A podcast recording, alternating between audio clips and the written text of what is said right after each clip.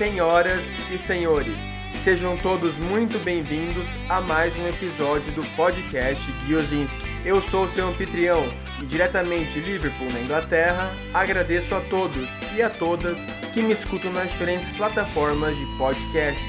Quem quiser pode me seguir também nas redes sociais, Instagram Giozinski e no meu Facebook. Além disso, tem um site bem legal com textos sobre livros, filmes, viagens e crônicas. É o guilhermozinski.com.br. Hoje recebo mais uma vez meu amigo e jornalista Felipe Strasser para juntos debatermos o documentário Pelé da Netflix. Fiquem com a gente.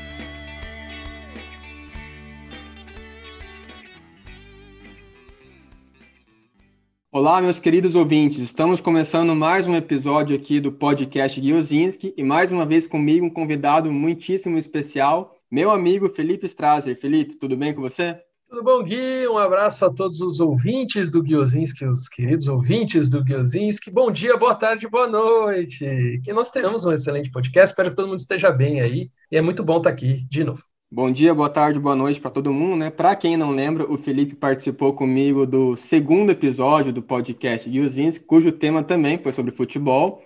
Mais uma curiosidade para quem não sabe, foi o segundo episódio a ser lançado, mas foi o primeiro a ser gravado. Então, o Felipe é uma pessoa muito importante no desenvolvimento desse podcast aqui. Foi o primeiro que eu gravei até para que eu ganhasse confiança, né, para fazer o restante dos episódios e evoluir também. Então, e hoje nós vamos debater junto aqui o documentário Pelé, que foi lançado pela Netflix no dia 23 de fevereiro de 2021. Documentário que o nome por si só já fala sobre quem é o personagem principal desse filme, né? O Pelé, o Edson Arantes do Nascimento, e hoje, então, nós vamos comentar as nossas percepções, né, sobre esse documentário Pelé, né, que tem vários entrevistados muito interessantes, né, várias pessoas muito importantes, tanto no âmbito do futebol como no âmbito político brasileiro também participaram do documentário. Felipe, é, o documentário do Pelé ele começa com uma introdução, né, daquela que é considerada talvez uma das maiores tragédias do futebol brasileiro, que é a Copa de 50, né? Explica um pouquinho mais aí para o pessoal que está estudando em casa como é que eles começaram a comentar essa, o documentário e essa introdução toda aí ao filme. Bom, eles começam contando a história do nascimento do Pelé, né? A infância dele em Três Corações, o, o, o, sonho do pai dele. O pai dele foi jogador de futebol, né? Mas o sonho do pai dele em ser um, um grande jogador não se concretizou e, e, é uma e que nem você falou, né? Daquela tragédia da Copa de 50 a, a, grande frase do Pelé, que ele repete várias vezes, né, quando ele vai contar a história dele e tudo, que ele viu o pai dele chorando na frente do rádio, depois que o Brasil perdeu para o Uruguai, 2 a 1 e ele era novo, acho que ele tinha o quê? Ele tinha 10 anos, né? Acho que o Pelé é de 40, se eu não me engano, o Pelé tinha, Pelé tinha 10 anos, e ele virou pro pai dele e falou que o pai dele não chorar, não se preocupar, que um dia ele ia ganhar uma Copa do Mundo pro pai dele, pro Brasil, pro pai dele. E, cara, é o Pelé, né? Então, promessa foi dívida para ele, né? E eu achei muito interessante esse começo, né? Porque dá para ver claramente que eles organizaram o documentário com base nas Copas do Mundo, né? Principalmente de 58 a 70, né? 58, como todos já sabem, né? Quando o Brasil ganha sua primeira Copa do Mundo contra a Suécia, em território sueco, né? Uma vitória por 5 a 2 na final da Copa contra os donos da casa naquela que foi quando o Pelé tinha apenas 18 anos, talvez um feito que a gente talvez nunca mais veja, né? Um cara tão dominante numa final de Copa do Mundo apenas com 18 anos. E ali em 58 o Brasil começa, né, a se livrar daquele trauma da Copa de 50. Nem uma curiosidade para quem talvez não saiba ou não lembre ou não, ou não se lembre disso. Na Copa de 50, a seleção brasileira de futebol jogava com o uniforme todo branco. E depois o Brasil abandona o uniforme branco muito pelo trauma de 50 e daí que surge o famoso verde e amarelo, que convenhamos, né, acho que o Felipe deve concordar comigo, é muito mais bonito do que ou aquele uniforme todo branco, que talvez ficaria muito parecido com uma Inglaterra, por exemplo, né? E Felipe, a gente tem imagens muito legais, né, muito interessantes, inéditas, né, a gente pode falar da Copa de 58, né?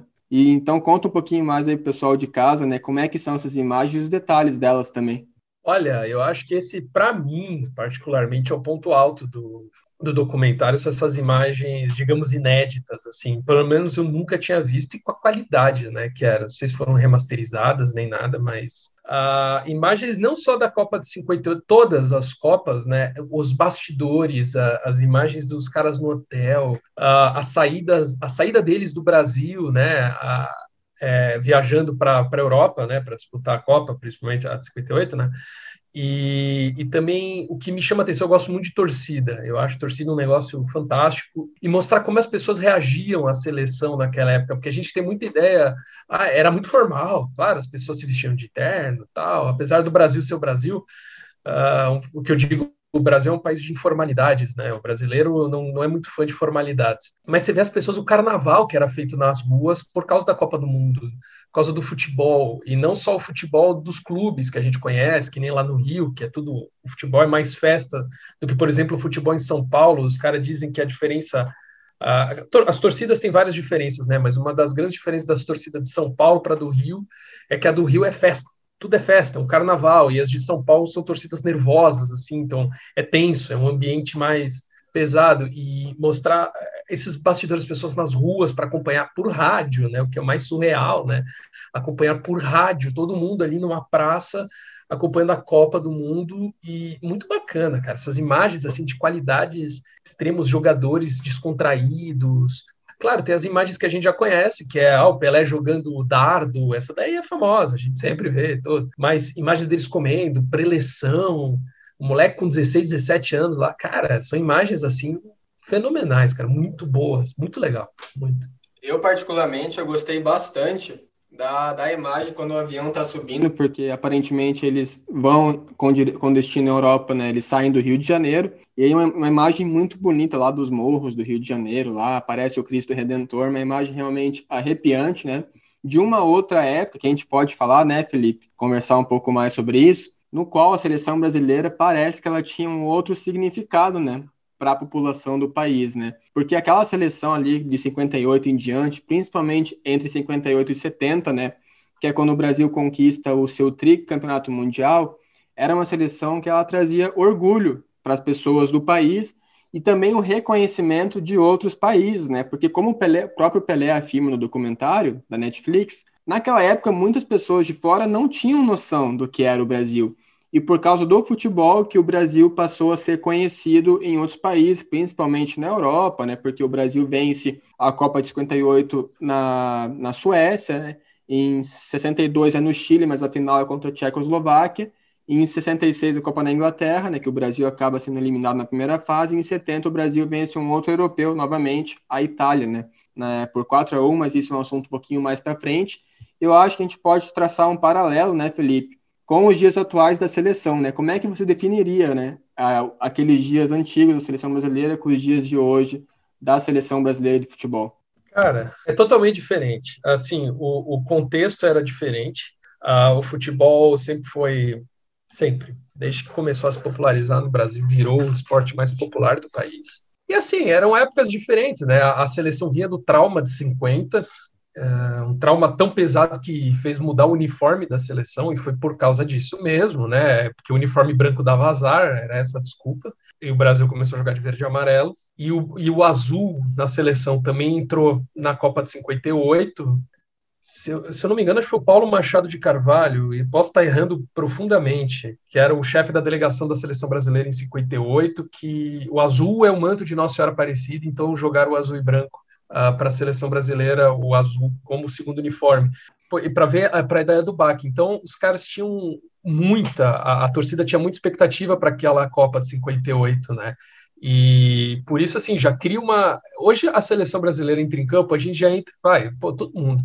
Ah, os caras têm obrigação de ganhar, pô, tem cinco Copas nas costas. Meu, os caras não tinham nada, entendeu? Tinha um time muito bom então a torcida, pô, juntou, sabe? E aí esse negócio de identificação é muito diferente, porque hoje a gente tem, uh, sem críticas, eu acho muitos jogadores da seleção maravilhosos, sabe? Uh, mas assim, a gente tem o nosso goleiro, que é excelente, que joga no Liverpool da Inglaterra. Nós temos o craque do time, que joga na França. Aí nós temos o Gabriel Jesus lá também, joga na Inglaterra, e nós temos o Casimiro, que é um baita volante, mas joga na Espanha. E nós temos isso daí. Aí o jogador, sei lá, Renato Augusto joga na China, o caramba.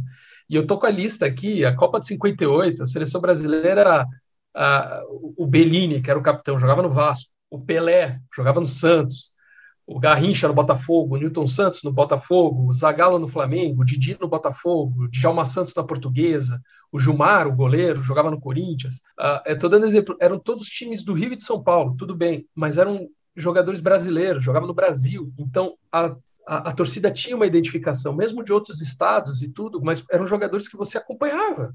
Você ouvia no rádio porque eles jogavam aqui.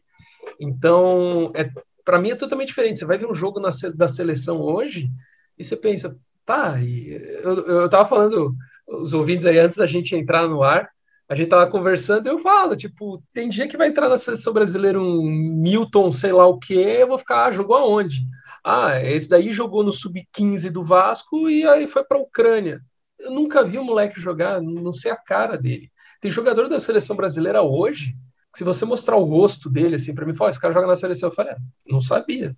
Eu não sei quem é, não, não mesmo. E naquela época, pô, até talvez a, a, as últimas, qual aquela 2002 ainda, que tinha jogadores, o trio de goleiros era jogava no Brasil, por exemplo, o trio de goleiros foi para a Copa de 2002, mas assim, você não consegue escalar a seleção brasileira hoje, ela perdeu muito da cara, e naquela época era Juscelino Kubitschek, era o presidente Bossa Nova, era o, era o Brasil se mostrando para o mundo com a Bossa Nova, com a capital Brasília, era uma época do Brasil se expor, né? Brasília foi inaugurada em 60, então tinha toda aquela aura, ó, vamos mostrar o que é o Brasil, e o futebol encaixou perfeitamente.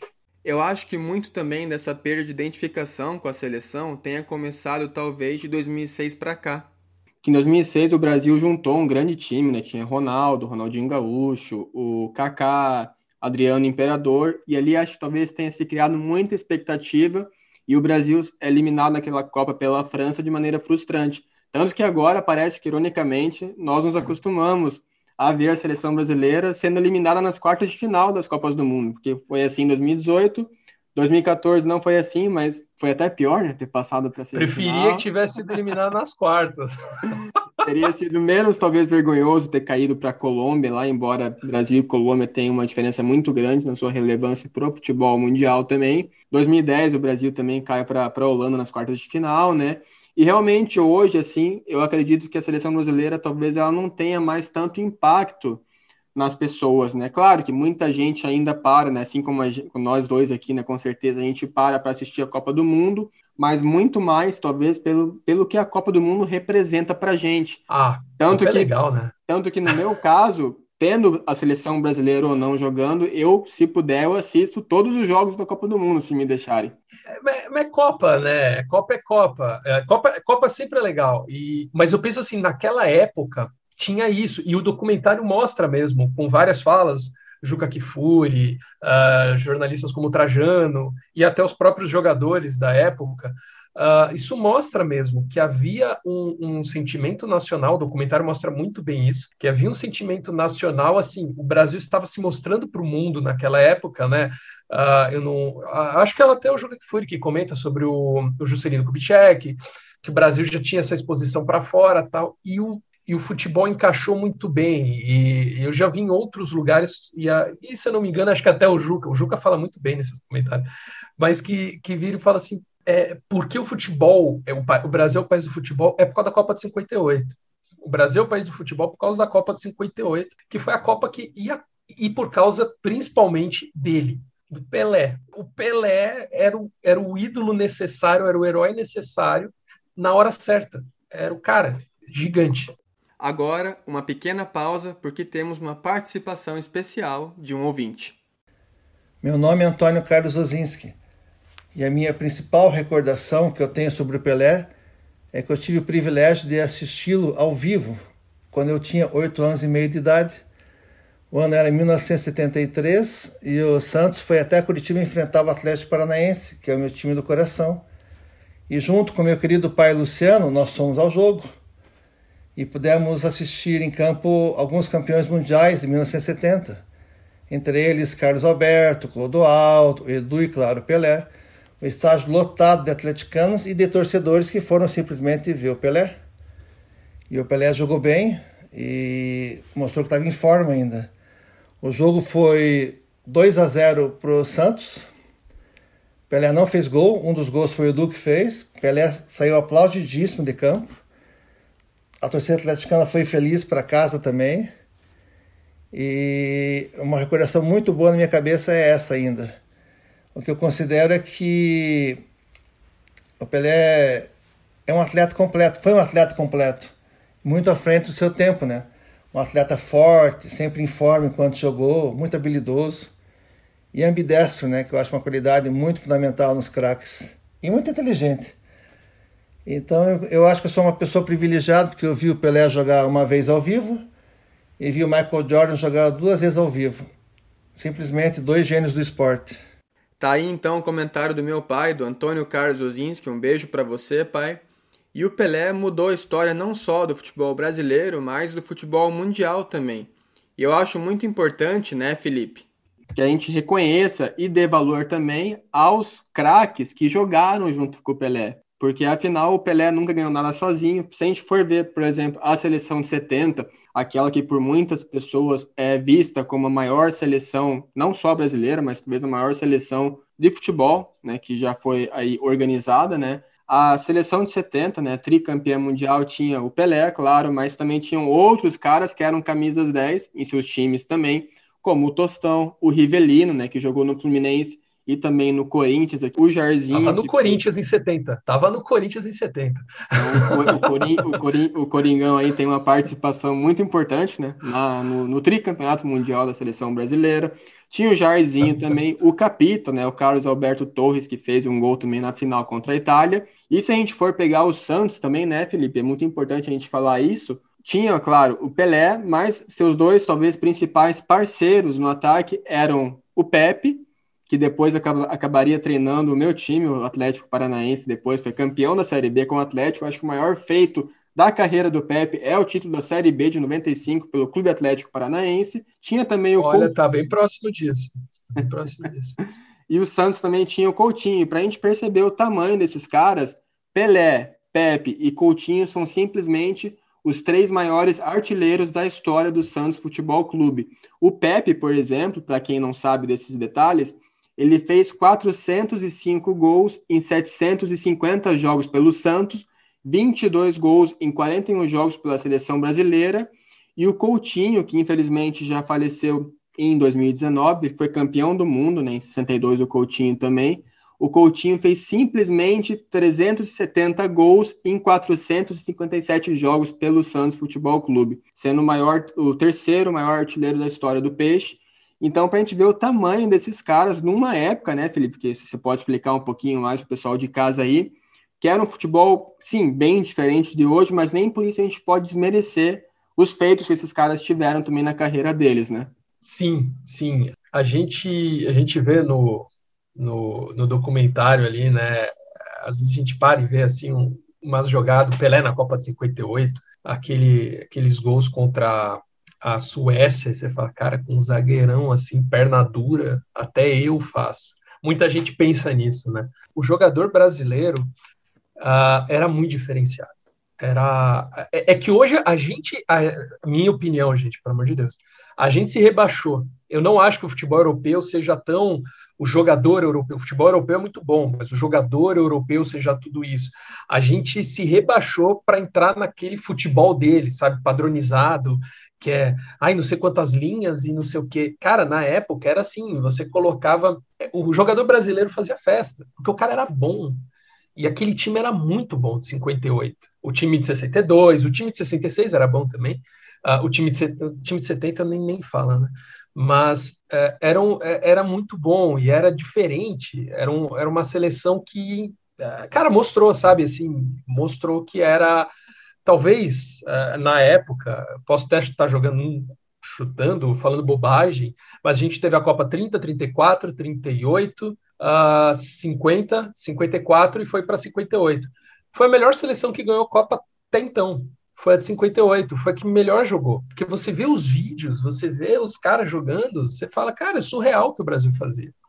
Uh, não era um futebol duro, eu via vi jogo da final de 54, assim, é, os alemães ganharam a Copa de futebol, pô, umas pernas duras, parecia perna de pau, assim, não no sentido ruim, mas E, e, você vê a seleção de 58 jogar, o Pelé fazer. O Pelé deu um chapéu no cara com 16 anos, numa final de Copa do Mundo, cara, e fez um gol.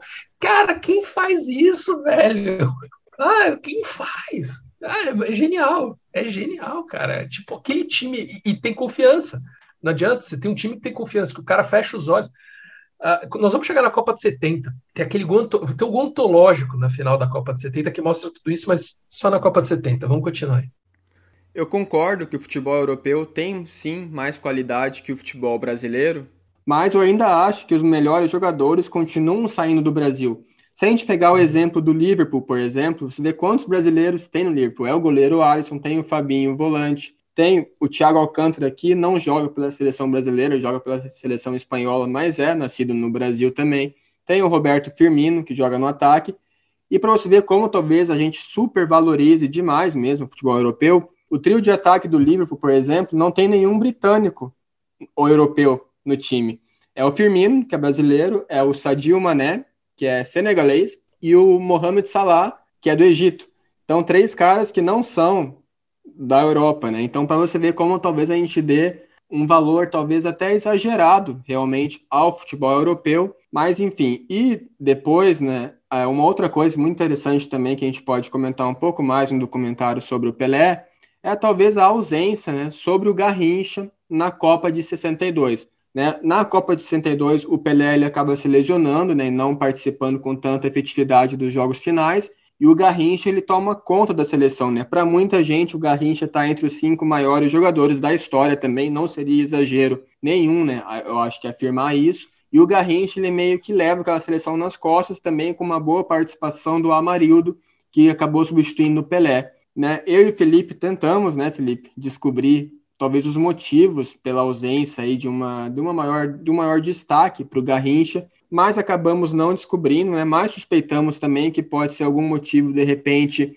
de falta ali de acerto com os familiares hoje do Garrincha, né? Que ele acabou não sendo citado no documentário. Né? O que, que você achou dessa falta do Garrincha? Você acha que o documentário acabou perdendo um pouquinho com isso? Para quem entende, para quem entende, para quem conhece o futebol uh, e acompanha que nem nós, futebol brasileiro e tudo, é, ficou estranho porque não se cita o nome do Garrincha, não tem imagem do Garrincha. Não vou dizer que o Garrincha carregou a seleção de, 50, de 62 nas costas, porque seria exagero, que era um baita time, mas o Garrincha foi o cara da Copa de 62. O Garrincha fez chover no Chile. O cara fazia de tudo e a seleção ganhou graças ao Garrincha também. E eu, eu entendo a, a, preocupação em dar, do documentário, em dar é, foco mais no Amarildo, que entrou no lugar do Pelé, afinal de contas, um documentário sobre o Pelé, vai colocar. Só que, assim, podia ter falado do Garrincha. É, é para quem conhece o futebol brasileiro, para quem, que nem nós, que acompanhamos o futebol, que a gente sabe que as cinco Copas que o Brasil ganhou, a gente já viu esses gols 40 milhões de vezes, fica estranho. Para um estrangeiro que não entende tanto de futebol, caramba, ele nem sabe, e, e, e ele não vai saber quem é o Garrincha. Eu acho que essa foi uma falha. Não, a gente não sabe por quê, pode ter sido uma coisa contratual mesmo. Uh, vai saber. É, é, assim, por que parece contratual? Porque não falaram nem o nome do Garrincha, então parece uma coisa meio contratual, sabe? Uh, porque eu duvido que, por exemplo, um Juca Kfouri, um Trajano, os outros jornalistas que estavam lá, os outros jogadores, o Fernando Henrique, o ex-presidente que também falou, tal, a Benedita da Silva, deputada, uh, que falou também, duvido que nenhum deles, Gilberto Gil, falaria do Garrincha, sabe? Que ninguém falou. Ah, não, nós não vamos falar do Garrincha. Cara, é, é, é estranho. Então, para quem conhece um pouco da história da seleção brasileira ou acompanha que nem nós brasileiros, faz falta, porque o Garrincha Uh, tem gente que diz que ele era melhor que o Pelé, que o problema dele, na verdade, foi o álcool, foi essas distrações, foi a, foi a bebida mesmo. Uh, que ele teria potencial de ser melhor que o Pelé mas foi um personagem da Copa de 62 que o documentário apagou, literalmente. Não foi nem assim, não vamos dar tanto foco porque o Pelé jogou dois jogos, um jogo. Não, apagou o Garrincha. O Garrincha merecia um pouco mais de crédito por parte dos brasileiros, por parte da mídia esportiva principalmente, e talvez os feitos dele tenham sido esquecidos um pouco. Então, talvez fica aí a sugestão para Netflix, por que não fazer um documentário sobre a vida do Garrincha e Ótimo. trazer, de repente, os feitos do Garrincha de volta à tona. Atenção, senhoras e senhores, vamos para mais uma rápida pausa, porque temos mais um depoimento de um ouvinte do podcast Guiozinski. Olá, Guilherme, tudo bem? Pois é, Guilherme, eu falo que eu tive a felicidade de viver numa época que eu pude ver o Pelé e os Beatles, né? O Pelé eu pude ver ao vivo realmente, vi muito. Eu morava em São Paulo, via os jogos do Santos quando eu vim em São Paulo, eu ia para muito para Santos, para Vila Belmiro, assistia. Eu era moleque e morava perto da Portuguesa e meu pai me levava para ver futebol ali, porque a gente nadava no clube, competia. E tinha o futebol, a gente ia ver os jogos ali. E o jogo do Santos, realmente eu me apaixonei pelo time, né? E pude conviver naquela época. Inclusive na seleção de 1962, antes dela ir para o Chile, ela se concentrou um período ali na portuguesa, treinava, eles ficavam concentrados. E como a gente era da equipe de natação, a gente podia conviver com aquele pessoal ali à noite ali, que eles ficavam depois do jantar, eles ficavam ali pelo clube e a gente tinha um papo assim com todos eles, né? Pelé, Zito, Gilmar, Djalma Santos, toda aquela turma, a gente pôde conviver e como eu falo, aquela época era um negócio normal para gente, né? Hoje a gente não consegue se aproximar de nenhum deles, né? Então, o Pelé foi que realmente vê aquele time maravilhoso do Santos, daquela época, eu garoto, admirando, apesar do meu pai São Paulino me, levando para ver jogo do São Paulo, né, querendo, mas não tinha jeito. Então, quando eu via o, o craque mesmo jogar, aquele time maravilhoso, não tem como uma criança não se, não se esbaldar, né? Então, e ele era um cara muito assim, que a gente conversava, né? Podia conversar naquela época, é, atendia muita gente, né? Então, isso que para mim foi, foi muito gratificante na vida, né? De poder ver vários jogos do Santos, ver o Pelé atuando.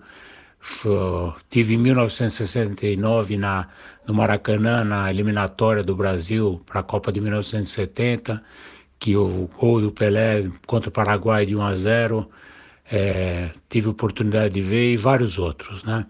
Então foi muito marcante. Um abraço, tudo de bom. Tá aí então mais uma participação bem especial do Nelson Estelmassuque. Nelson, um abração para você. E agora a gente chega, né, Felipe, a uma parte bem interessante do documentário sobre o Pelé, que daí já envolve a Copa de 1970 que, para o pessoal aí lembrar, né, né, em 1970 o Brasil já estava, né, infelizmente, na ditadura militar. Talvez era o grande auge da ditadura, né, com a presidência do Emílio Médici. E então a ditadura ela teve bastante envolvimento com a seleção brasileira em 70, né? E aquela seleção também serviu como uma espécie de refúgio, de escape, né, para muitas pessoas. Ainda mais se quem assistiu o documentário vê as imagens da festa após a conquista do Tri, as imagens no Rio de Janeiro, tudo. Então foi um momento de alegria em meio a muita tensão pelo qual o país passava naquele momento. E uma parte muito interessante, que o Felipe acho que vai concordar comigo aqui, é a relação entre o João Saldanha, que deveria, né, que era para ser o treinador daquela seleção brasileira, com o Pelé, né? E uma coisa muito interessante que eu não sabia mesmo, né? Talvez o Felipe soubesse, ou talvez muitas pessoas aí mais velhas que estejam acompanhando o documentário soubessem disso, o João Saldanha, se dependesse dele, o Pelé não teria participado da Copa de 70, porque o João Saldanha implicou que o Pelé tinha problemas de visão. Acreditem se quiser, meus ouvintes, mas o, pelo João Saldanha, o Pelé tinha problemas de visão, ele não enxergava bem, mesmo assim era o craque que era, né? Imagina se ele enxergasse, né, Felipe? Então, e depois o João Saldanha ele acaba sendo demitido, né, pelo Emílio Médici, né, diz a lenda, né, e chega o Zagallo, o velho Lobo Zagallo, daí o Zagallo que treina a seleção de 70, que organiza ali Pelé, Tostão, Rivelino, né, o Jairzinho também, o Gerson também naquela seleção de 70. Que, que você achou dessa parte do documentário e quais são as suas percepções sobre isso, Felipe? Se o Pelé tem problema de visão, eu sou muito cego, porque ah, cara, ele realmente pode ter um problema de visão. Pode ser, ah, não sei o quê, mas ele é o Pelé ele já tinha mostrado, porque assim, Uh, o documentário, claro, o documentário ele, uh, ele é cronológico com relação. Ele tem um fundo político, né? Não digo que o documentário é político, mas o pano de fundo é a ditadura militar, é envolvimento político ou não do Pelé. Uh, esse é o pano de fundo, né? Até porque a principal Copa que o Pelé ganhou, a principal Copa que o Brasil ganhou, na minha opinião, foi a Copa de 70 e teve um envolvimento da ditadura militar nisso. Então, o Brasil vivia, que nem Gui falou, num dos, dos seus piores momentos na ditadura, com Médici, e, e o Pelé, como uma figura pública, ele resolveu não se pronunciar. Ele, a, a, a, muita gente vai discutir se isso foi bom, se isso foi ruim, o que quis. Bom, aí, aí vai assim, talvez ele não pudesse ter sido Pelé se ele tivesse falado. Uh, ele é uma pessoa que se manifesta politicamente, mas não da maneira que talvez muitos queiram. Ele é uma pessoa que se manifesta de outro tipo. Ele fez o, que nem fala no documentário, ele fez o gol mil dele e ele se pronunciou que, na verdade, nenhuma criança devia passar fome no Brasil, que nenhuma criança devia ficar sem escola, que nenhuma criança. Isso é, que nem dizem no documentário, não sei se foi o Juca Kifuri, eu gosto muito do Juca Kifuri, então falo muito dele. Uh, não sei se foi ele que falou, mas é uma posição política do cara, não precisa ser uma posição contra ou a favor da ditadura, claro que teoricamente ninguém deveria um democrata não deveria ser a favor de ditaduras, né?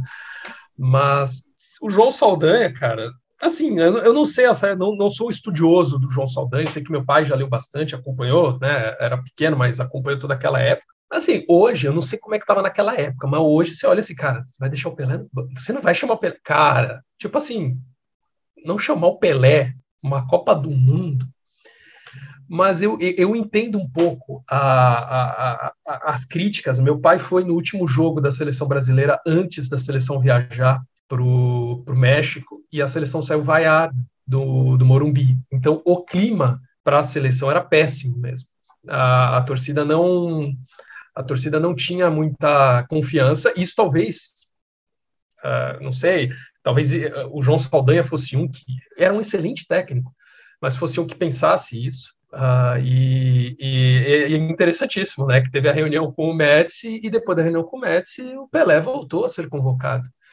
É, não sei se o Médici foi quem fez a seleção de 70, mas é, isso a gente, a gente a gente ri, né? Mas é a gente ouve falar, a gente vê muito isso de de ditaduras mesmo, né? Do cara fala, não, vai ser assim, vai ser assado e ponto. Mas o fato é que, assim, a, aquela seleção entrou totalmente desacreditada, até pelo clima político no país que estava ruim, e a ditadura tentou reverter isso com 90 milhões em ação, aquela música para frente Brasil, né? Toda aquela coisa mais ufanista. Não digo que foi por causa da ditadura, foi por causa dos 11 jogadores lá, a seleção voou. E graças a Zagallo, técnico da seleção, que foi para o lugar do João Saldanha e foi companheiro de Pelé na Copa de 58 como atleta, né? Que, que mostra que o Zagallo é um dos personagens também mais importantes da história do futebol brasileiro. Uh, e falou no documentário, pô, que é maravilhoso. Tem que acompanhar. O Zagallo falando é, é muito legal. Como você disse, né, Felipe? O Zagallo é um dos maiores personagens da história do futebol mundial, eu diria já aumentaria isso aí um pouquinho. O legado que o Zagallo já deixou, né? Campeão como jogador, campeão como treinador, também, se não me engano, esteve na, na Copa de 2002, também fazia parte da, da comissão técnica, se não me engano, com o Felipe, com foi, o Felipão Foi também. técnico da Copa de 98, a gente quase ganhou aquela Copa com o Zagallo técnico também. O Zagallo é um dos, dos gigantes, realmente, né, do futebol brasileiro, uma, um dos maiores, as cinco maiores personagens, quem quiser, quem quiser falar aí. Uma outra coisa, né, Felipe, também aqui, uma, uma percepção mais talvez pessoal minha, eu acabei comparando um pouco esse documentário do Pelé com o documentário The Last Dance. Para quem não lembra aí, o meu primeiro episódio do podcast de Ozinski foi sobre o documentário The Last Dance. Então, se você ainda não assistiu esse episódio, vai lá, confere lá. Foi o primeiro episódio do podcast de Ozinski. Eu gravei com meu querido irmão, o Leonardo Ozinski. E o documentário The Last Dance, ele conta a história do último ano no Chicago Bulls do Michael Jordan, né? O Michael Jordan, para muitos, o maior jogador da história do basquete mundial, né? E o Chicago Bulls 98 foi o último ano do Michael Jordan lá em Chicago. E o Chicago acabou ganhando, né, o sexto título da NBA, uma das maiores dinastias aí da liga, enfim, né? Mas todos os detalhes estão lá naquele primeiro episódio. E o documentário The Last Dance ele acabou sendo muito bem explorado eu diria, né? Ele tem, eles, eles, eles acabaram fazendo 10 episódios. Claro que ali foi todo um contexto diferente, né? Para quem não lembra, o time do Chicago havia aceitado que uma equipe de filmagem passasse todos os momentos da última temporada de 98 com eles.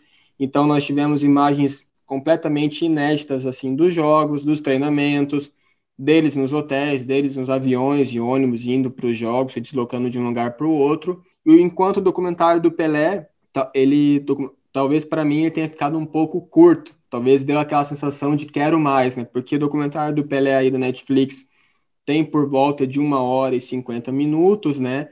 Mas eu tive a sensação que talvez algumas outras coisas poderiam ter sido exploradas, e de repente até fazer uma minissérie de cinco episódios, ou até mesmo chegar em dez episódios, porque com certeza a vida do Pelé tem muita coisa, né? No, no âmbito futebolístico mesmo, muita coisa para ser tratada. Você teve a mesma percepção também? Ou discorda um pouquinho aí dessa minha ideia? Eu, eu achei. É, é, é depende, assim. O, pelo foco que eles deram, uh, basicamente o, a, o Pelé e a seleção brasileira, esse foi o foco, assim, o Pelé e a seleção.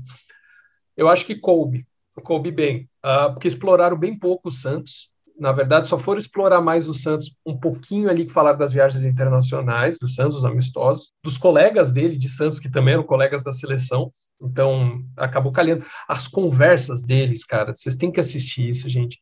Eles comendo um churrasco, Pelé, Porra, cara, todo aquele time do Santos comendo um churrascão gostoso lá em Santos, assim, os veinhos, tudo ali feliz, cara. Aqueles caras jogam mais bola com aquela idade do que muito jogador do meu time, mas não é esse o foco.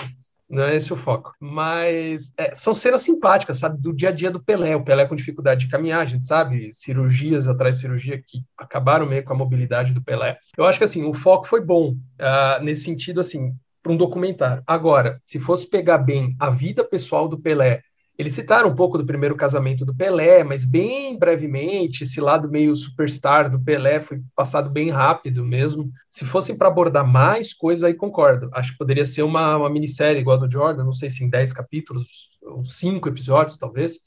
Mas aí sim, porque aí você poderia falar mais do Santos, poderia falar mais do Cosmos, que foi citado bem pouquinho no final, da seleção brasileira, obviamente, das Copas do Mundo, da vida pessoal dele, que é uma vida turbulenta, na verdade. O Pelé teve tem uma vida pessoal complicada e um pouco também dessa superstar que o Pelé é, né? Também poderia.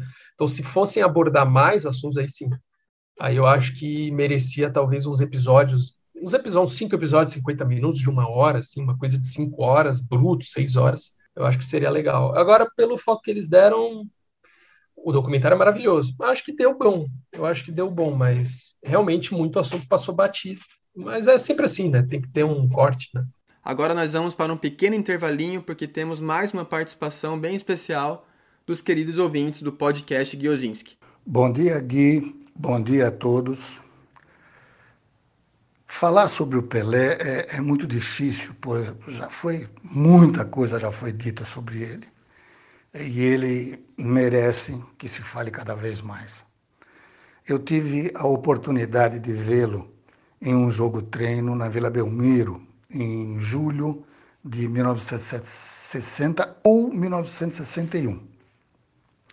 Aquele ataque, Coutinho, Pelé e Pepe, com Dorval e tantos outros às vezes, é, aquele ataque, é, eu lamento não ter me apercebido da importância daquele momento e do fenômeno que ele se tornaria.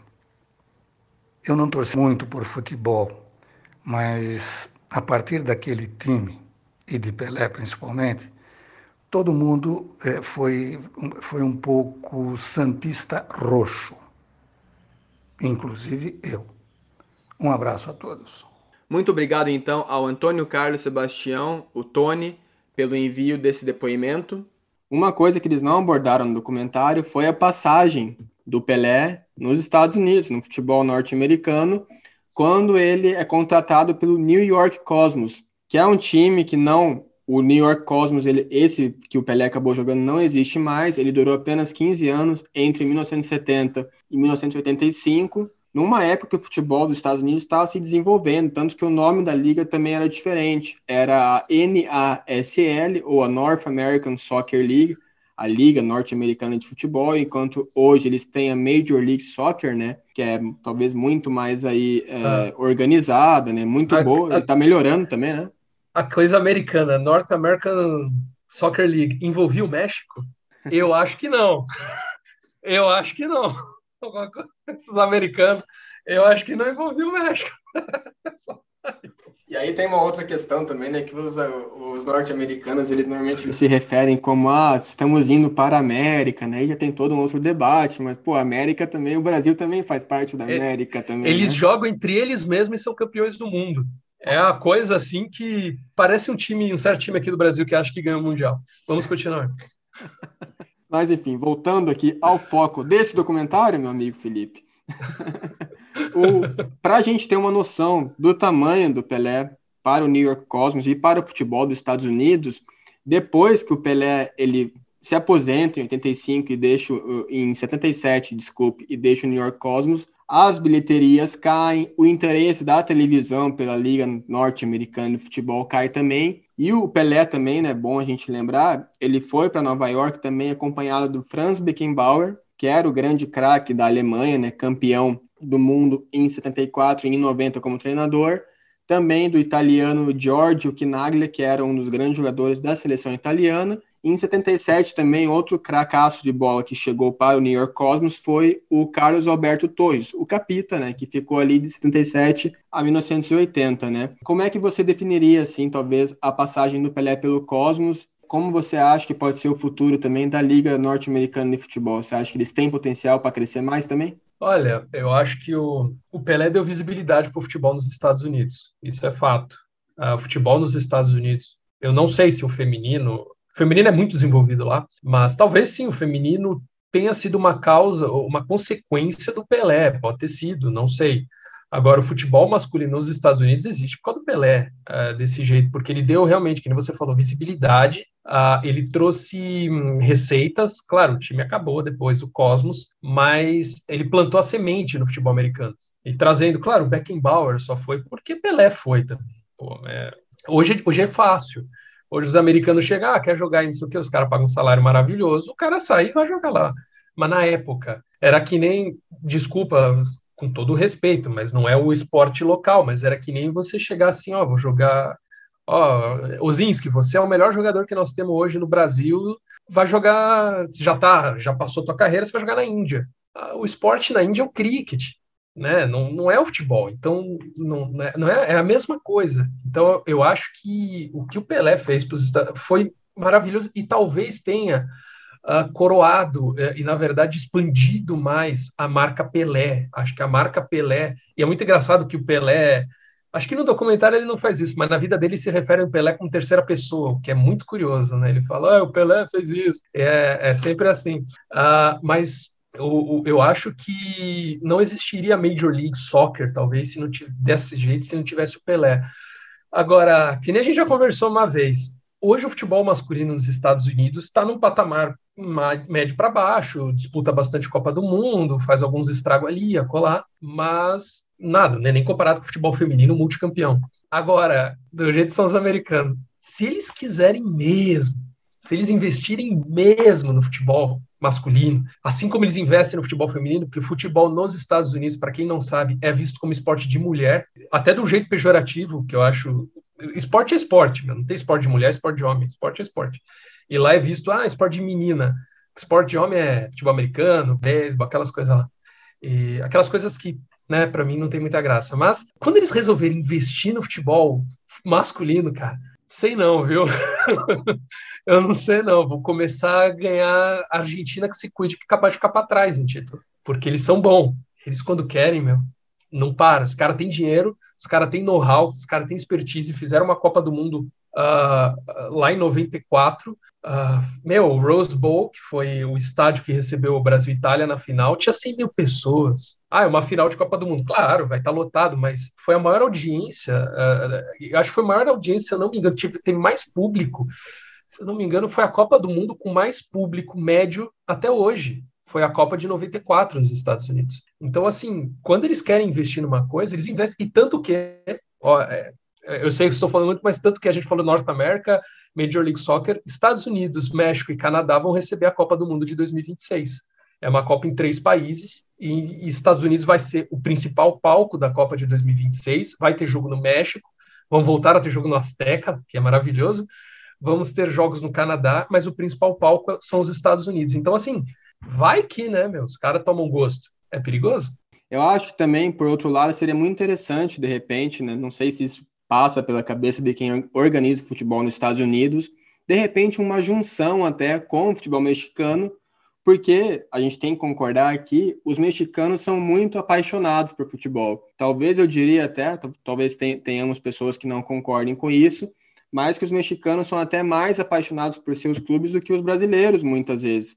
Eu já acho que os argentinos já são mais apaixonados disparadamente do que os brasileiros pelos seus times, porque eles de fato eles amam seus times em qualquer situação. Enquanto muitos torcedores brasileiros aí, eles desfilam suas camisas com orgulhos mais quando seus times estão ganhando, quando estão em alta, né? Outra coisa, né? Claro, a gente tem que sempre é, ressaltar a força do futebol feminino nos Estados Unidos. A Copa do Mundo de 2019 feminina foi muito interessante. Eu acompanhei vários jogos e até recomendo para quem joga FIFA e gosta de jogar FIFA, né? Já joguei várias vezes com a seleção é, feminina nos Estados Unidos e é a melhor seleção que tem lá. Então, é, se você souber jogar FIFA, eu acho que você vai conseguir ganhar algumas partidas. Se você não souber, talvez tenha um pouquinho mais de dificuldade também. E a outra coisa, Felipe, talvez essa diferença que o Pelé faça entre o Edson, Arantes do Nascimento e o Pelé é muito semelhante ao que o Maradona fazia também. Que o Maradona era uma pessoa e o Diego, né? O Diego era outro. O Maradona seria a estrela, assim como o Pelé, e o Diego e o Edson seriam as pessoas comuns, né? Pessoas assim como a gente, guardadas as devidas proporções aí. Mas eu acho que interessante que os dois maiores jogadores da história eles tinham também, é, eles têm, né, essa semelhança aí também, embora o Maradona já tenha nos deixado aí, mas eles tinham essa similaridade também aí, essa diferença de personalidades, talvez, né? E uma outra coisa, uma curiosidade que eu descobri aqui, para quem não sabe, né? Em 2010, o New York Cosmos renasceu com o Pelé como presidente honorário. Claro, não é o mesmo time, né? A logo é parecida, relembra o Cosmos original, mas seria talvez a mesma coisa se o Corinthians ou o meu time, o Atlético, desaparecessem 30, 40 anos depois, trouxessem de novo, acho que seria algo meio estranho. E hoje, esse novo New York Cosmos, ele joga na terceira divisão dos Estados Unidos, que é conhecida como a NISA, ou a National Independent Soccer Association, Associação Independente de Futebol Nacional. Então, aquele New York Cosmos do Pelé não existe mais, mas eles acabaram trazendo aí de volta do mundo dos mortos o Cosmos aí, embora não tenham nem de perto, acho que o mesmo apelo que tinha o Cosmos, que tinha Pelé, né, o Beckenbauer. Embora eu acho, né, Felipe, acho que você vai concordar com isso também, que muita gente ia para ver o Pelé e não o Beckenbauer, né? Ah, meu. É, é, óbvio. Eu lembro, eu lembro do, eu lembro do Corinthians em devido às proporções, mas o Corinthians de 2009, 2010 que o Ronaldo jogou, meu, Assim, o Corinthians foi jogar a Libertadores em 2010, é, no Defensores del Chaco, o estádio estava entupido, primeira fase de Libertadores. E a gente sabe que primeira fase de Libertadores geralmente não lota estádio. Só que primeira fase é primeira fase. E o Defensores del Chaco estava lotado para ver Corinthians e. Não sei acho que era Cerro Portenho, talvez. E por quê? Porque o Ronaldo ia jogar. E imagina, o Pelé era isso, sabe? As pessoas iam ver o Pelé. Uh, quando ele jogava pelo Santos, as pessoas iam ver o Pelé muitas vezes, principalmente nessas excursões fora, não iam ver o Santos. Uh, tanto que, isso é uma curiosidade, não está no documentário, e aí poderia, sim, num, se fosse um, uma minissérie, sei lá, o hino do Olympiacos da Grécia cita o Santos do Pelé, por causa de um jogo que o Santos fez com o Olympiacos na década de 60. Então, e diz assim, uh, o Santos de Pelé, não diz só o Santos. Então, assim, a, a, importância do Pelé, as pessoas iam ver o Pelé. Então, é isso, realmente. Os Estados Unidos uh, não teria isso. É aquela cena do Pelé falando love para o público lá nos Estados Unidos, é, é, é marcou os americanos, né? Então, é, é o, o Pelé foi fazer filme com Stallone, entendeu? Então, o Pelé virou no Brasil. Isso mostra no documentário, né? Que no Brasil ele já fazia filme, já fazia série, né? Já tinha muita aparição na mídia, o Pelé, porque era um superstar, mas ele realmente fez filme em Hollywood. O Pelé, o Pelé se tornou, que nem você falou, diferente do Edson, o Pelé se tornou uma marca, se tornou uma coisa, o Pelé, diferente do Edson. É, mas óbvio, se eu tivesse a oportunidade de estar junto com o Pelé, eu queria ver o Pelé. Não ia querer ver Santos seleção, eu queria ver o Pelé mesmo. E o Pelé alcançou uma marca em uma época que não tinha redes sociais, não tinha Instagram, Twitter, não tinha esse apoio da mídia como muitos atletas considerados craques de hoje em dia têm, que eles têm esses recursos ao seu favor. Enquanto o Pelé, ele começou tanto o Pelé como o Maradona, até mesmo o próprio Michael Jordan, que eu me referi aqui também, embora, claro, né, o contexto do, da época do Pelé, em década de 60, 70, já era um pouquinho diferente, né? Em, dos anos 90, quando o Michael Jordan jogava, e nos anos 90 as coisas já eram um pouco mais evoluídas, embora também ainda não tínhamos né, é, mídias sociais tão poderosas como temos hoje, então, para a gente ver realmente o tamanho que o Pelé e outros caras também, né, outros craques aí tiveram numa época que as coisas eram muito diferentes, né? era muito mais difícil eles terem o alcance que hoje um Messi, um Cristiano Ronaldo, um Neymar mesmo tem, né? Então, realmente, é, os feitos do Pelé no futebol são devem ser exaltados eternamente também. E o documentário acho que foi uma grande. Eu gostei bastante assim, do resultado final, embora para mim ficou aquela sensação de que, que eu queria mais, que poderiam ter talvez explorado mais um pouco a passagem dele pelos Estados Unidos, que é uma coisa que eu acho que muita gente às vezes até esquece que o Pelé jogou nos Estados Unidos e colaborou bastante para que o futebol lá na terra do, do hoje, do presidente Joe Biden, é, crescesse, evoluísse como um todo, né?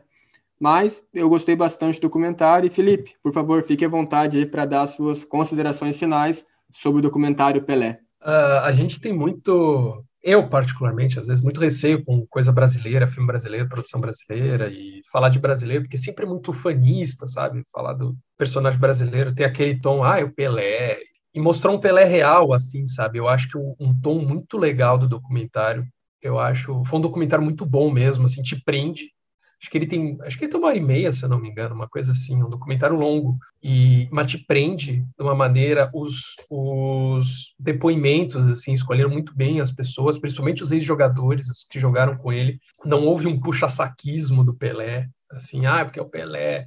Mostrou da onde veio o Pelé, os conflitos que o Pelé também encarou uh, politicamente na seleção, de lesão, e como a Copa de 70 representou uma vitória dele particular, mais até do que uma vitória no Brasil, dá essa impressão, foi uma vitória do Pelé, porque ele não queria mais disputar a Copa do Mundo mesmo. Ele diz, ele não queria mais disputar por tudo que aconteceu em 66, e, e ele disputou a Copa de 70 e fez foi o maior time da história, para mim, os maiores 11 jogadores que já se juntaram e jogaram foi aquela seleção de 70. E foi a maior seleção da história. Isso mostra uma redenção pro Pelé em si, mais do que para o povo brasileiro, tá querendo uma Copa, toda aquela questão, ditadura. Então, acho que foi um excelente documentário. Quem puder, assista mesmo. Eu acho que é interessante falar um pouco da história do Brasil, uh, falar um pouco da história do esporte no Brasil e como e por que né, o, o, Brasil é o país do futebol. E passa muito por Pelé, passa muito pela Copa 58, a Copa de 62, que até um pouco ignorada no documentário, infelizmente, por causa do Pelé não não tá mais não, não ter jogado, mas ele é campeão do mundo. E, e é isso. E a curiosidade aqui, eu fui procurar o hino do Olympiacos, ele diz: Eles tremem quando ouvem meu nome, Olympiacos. Eles ainda lembram do seu nome, o Santos de Pelé.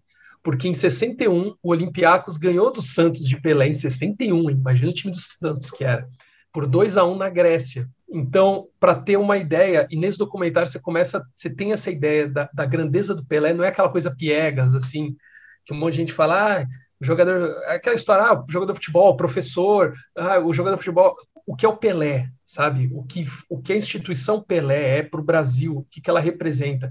E a gente não sabe valorizar nossos ídolos. Que nem você falou do Diego, do Maradona. Maradona é Deus na Argentina. E agora que ele morreu, vai ser, meu, mais ainda, sabe? Porque a, as lendas vão aumentar, o cara tá morto, infelizmente. E agora, sim, a gente tem que valorizar o Pelé. A gente tem que Cara, porque assim, você vê a importância dele, a festa da torcida, o reconhecimento das pessoas naquela época, gente, é, é, é, era o cara, era o Brasil. Então, o documentário me fez abrir esse olho assim, o que era o Pelé, o que representa o Pelé. Não é nada de, ai, vai idolatrar jogador de futebol. Não, eu vou idolatrar o Pelé, o que o Pelé representou para o Brasil. Eu acho o documentário excelente nesse ponto. Tem também várias outras lendas sobre o Pelé. Tem uma história, né, que muitos não sabem se é verdade ou não, que o Pelé teria, ido jogar em certo lugar e o juiz expulsou o Pelé no começo do jogo e os torcedores ficaram indignados e entraram no campo pedindo e o Pelé acabou sendo recolocado novamente na partida. Não sei em qual estádio foi isso, mas é uma história que já me com meu pai já me contou isso aí também. E é, mas é difícil você achar sobre essa história na, na, na internet. E o documentário do Pelé, ele aumenta, eu acho, ele talvez ele eterniza de fato o legado, né? O que o Pelé tem para o futebol brasileiro. E se não fosse o Pelé, claro, é, o Pelé, mesmo se ele tivesse apenas duas Copas, apenas, né? Mas se tivesse muito, muito mais do que muitos jogadores hoje têm aí, né? Mas se ele tivesse as Copas de 58 e 62 no Chile, uh, o legado dele já seria gigante. Então a Copa de 70 foi, de fato, a cereja no bolo para fechar. Talvez por isso que eles tenham dado mais atenção no documentário à Copa de 70, né? Porque o Pelé participou com mais assiduidade, aquela seleção talvez fosse tivesse jogadores mais famosos, jogadores mais reconhecidos do que em 62, né? E todo o contexto que a época também que o Brasil passava na época, mas enfim, eu recomendo bastante o documentário Pelé para quem se interessar.